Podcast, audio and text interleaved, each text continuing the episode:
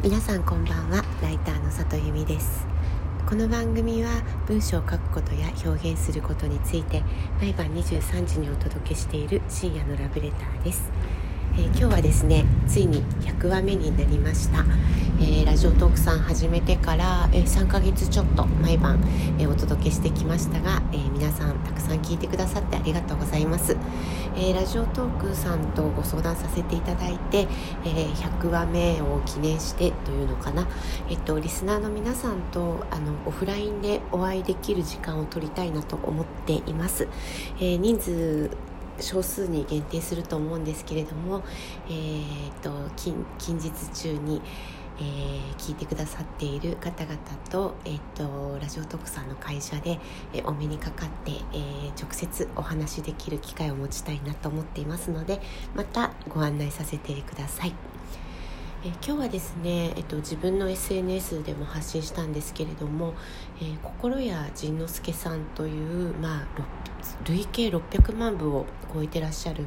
えー、大ベストセラー著者さんの書籍のさんずりがかかった、えー、日でした、え発売前重版がかかって、え次がまた本日重版かかって、え発売から5日で、まあ、ものすごいあの売れ行きを今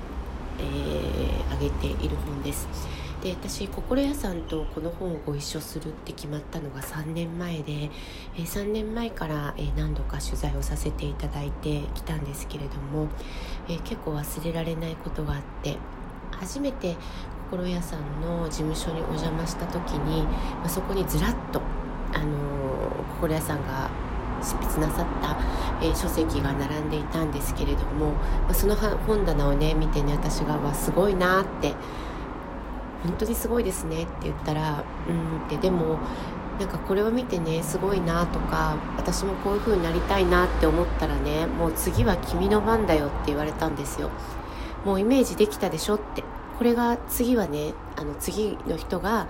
えーこれをやるっていうことなんだよっていうふうにおっしゃってくださったんですよ。でそれって多分2016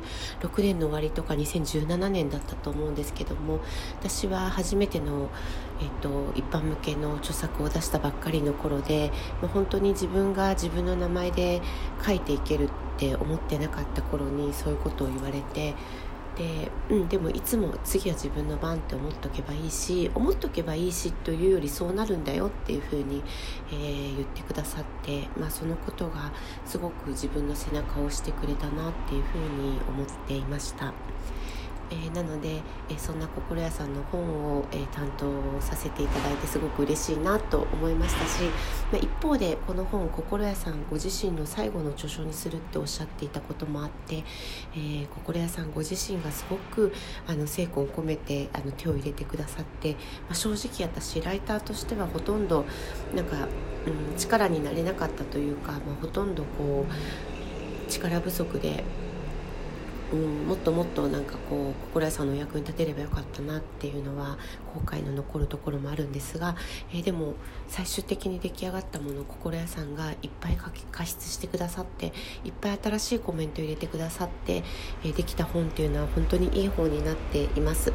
えー、今「ずるい生き方」というタイトルで換気出版さんから出ている書籍になります。猫ちゃんの、えイラストが目印です。で中にね漫画とかも入っていてすごく読みやすいものになっていると思います、えー、そんな一冊をご一緒できて嬉しいなと思ったタイミングで、えー、重版がかかってでも私も今日100話目を配信することができて、えー、すごく素敵な日だなというふうに思っています。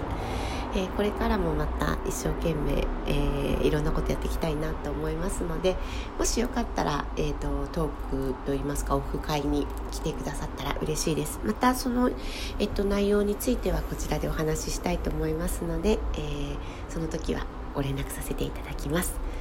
え今日も来てくださってありがとうございました。また明日も23時にお会いできたら嬉しいです。ライターの里由美でした。皆さんおやすみなさい。